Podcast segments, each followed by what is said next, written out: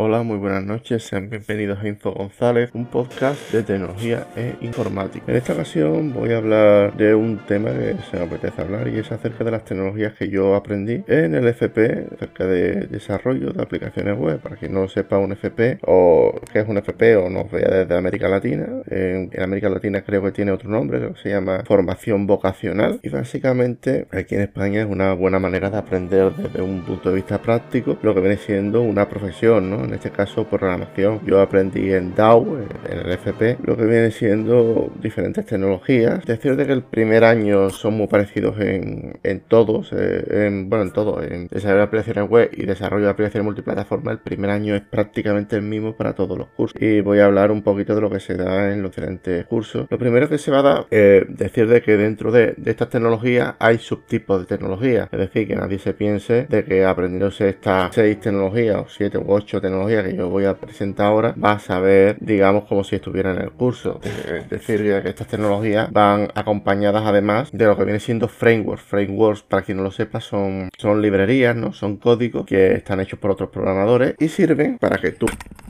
es algo así como una librería, un código hecho por otro programador que lo que, lo que hace básicamente es que nosotros podamos escribir más, eh, digamos, podamos hacer más, perdón, escribiendo muchísimo menos. Uno de los frameworks que se da en, en DAO es sin lugar a dudas jQuery. jQuery es un framework que, se utiliza mucho en JavaScript. JavaScript, para, ya que es evidente de que lo damos en DAO junto con, con otras tecnologías que voy a hablar a lo largo de este podcast. JavaScript es un bueno, decide que dentro de, decide que el primer año lo que se da es mucho HTML y CSS. HTML, para quien no lo sepa, se hace, se crea para, se hace para crear la estructura de la página web. CSS, hojas en cascada, es para darle estilo a ese HTML. Luego decide que dentro de HTML y CSS hay una librería, y un framework que se llama Bootstrap, que este se da a lo largo de, del curso, al final, en el segundo curso se da. Y luego de, aparte de Bootstrap, HTML y CSS, se da JavaScript. JavaScript es diferente a Java, decir, decirlo ya, JavaScript no es Java. JavaScript es un lenguaje de programación que se ejecuta dentro del navegador y sirve para hacer consultas, etcétera. Y para, bueno, para, se utiliza principalmente para hacer más dinámica la página, para que aparezcan cosas al cabo del tiempo, etcétera. Java es un lenguaje de programación, pero no es un lenguaje de programación compilado, es decir, es un lenguaje de programación creado para, para ser ejecutado en una máquina intermedia, en una máquina virtual. Y Java es, es un lenguaje de, de programación el cual se, se emplea en, el FP superior. Decir también de que dentro de Java hay muchísimos frameworks, muchísimas funciones, muchísimos hard o librerías que permiten hacer cosas diferentes para Java, etc. Decir de que al final del segundo curso, en, el segundo FP, vamos, el segundo curso del FP de grado superior, se da PHP y, y a lo largo de todo el curso, tanto en primero como en segundo, se da diferentes bases de datos. Ahora mismo lo que se me ocurre fue es Oracle SQL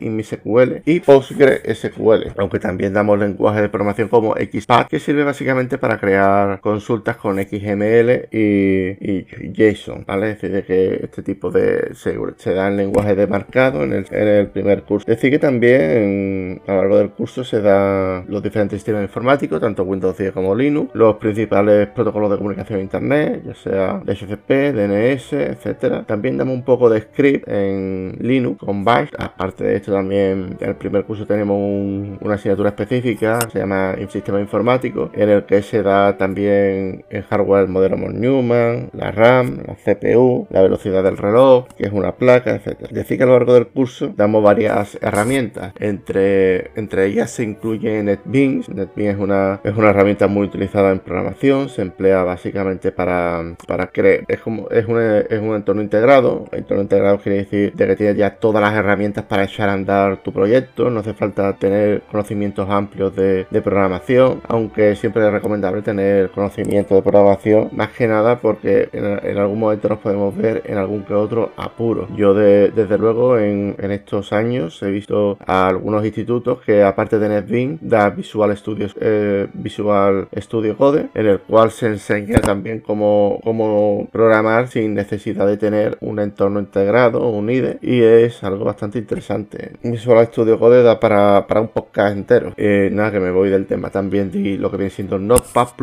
que es básicamente un editor de texto bastante bueno, bastante conocido, y que si, si vais a, trabajar en el mundo de programación serio, yo os lo recomiendo porque los archivos largos, sobre todo cuando vamos, vayamos a trabajar con, con XML y JSON, son archivos que son muy pesados de texto y que Notepad++ trabaja bastante bien con estos formatos. Decir de que, ya que he hablado de XML y JSON, son dos tecnologías que se suelen ver dentro de lo que viene siendo el FP de informática, ¿no? el DAO, y son, y son muy interesantes saberlo. Pues nada, voy dejando hasta aquí mi podcast de hoy, espero que os haya gustado, que haya sido entretenido, y sin más, me despido. Un saludo, hasta la próxima, chao.